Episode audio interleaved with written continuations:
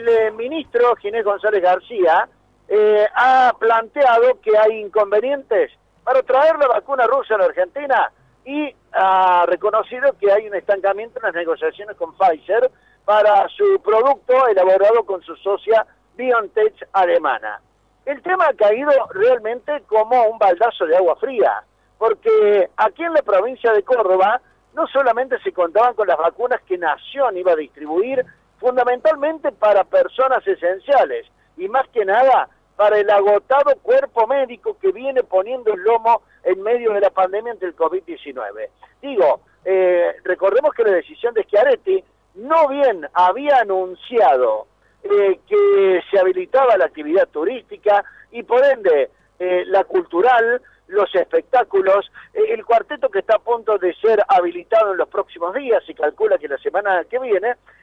quería comprar fuera de lo que iba a llegar desde la Nación una cantidad importante de vacunas para vacunar a todos los cordobeses. La estrategia del gobierno era hablar precisamente de esta inmunidad de rebaño que se podía llegar a conseguir con la vacuna para que al menos Córdoba no se viera afectada y de esta forma tuviera la esperanza de poner en pie a una de las actividades que mayores ingresos está eh, generando siempre para la provincia, que no es ni más ni menos que la actividad turística. Pues bien, esto parece que se desmorona. Eh, la situación en eh, la nación, si no hay un guiño muy rápido, puede llegar a eh, generar todavía mucho más preocupación y sobre todo desde los políticos, ustedes ya saben, funcionario que promete algo o al menos demuestra una buena intención, si no la cumple queda en eso, apenas una buena intención que en el tiempo se convierte en, un, en una nota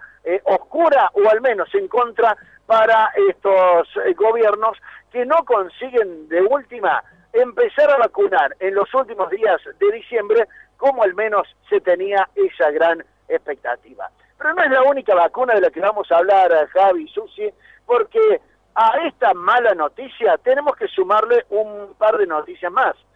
Se viene la vacuna de los interurbanos, recién en títulos estaban leyendo que eh, volvió la actividad con eh, muy poca esperanza por parte de los empresarios, porque han dicho que si la semana que viene, cuando se produce el gran flujo de gente que viaja en los interurbanos a distintos puntos de la provincia por las fiestas de fin de año, las fiestas de Navidad, evidentemente el sistema trabajando al 30% como empezó ayer, evidentemente no se podrá sostener. Ayer hemos visto salir unidades con uno o dos pasajeros para hacer todo un recorrido, así seguramente no se va a poder. ¿Qué es lo que hace el gobierno?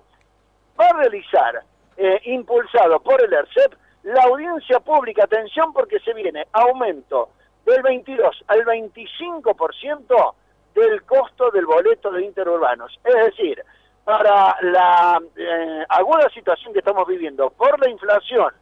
del último mes, la que se viene acumulada, llega hasta el momento 30,9% en lo que va del año. Le sumamos el tema del aumento del boleto del interurbano y además lo que ha empezado en el día de hoy con IPF,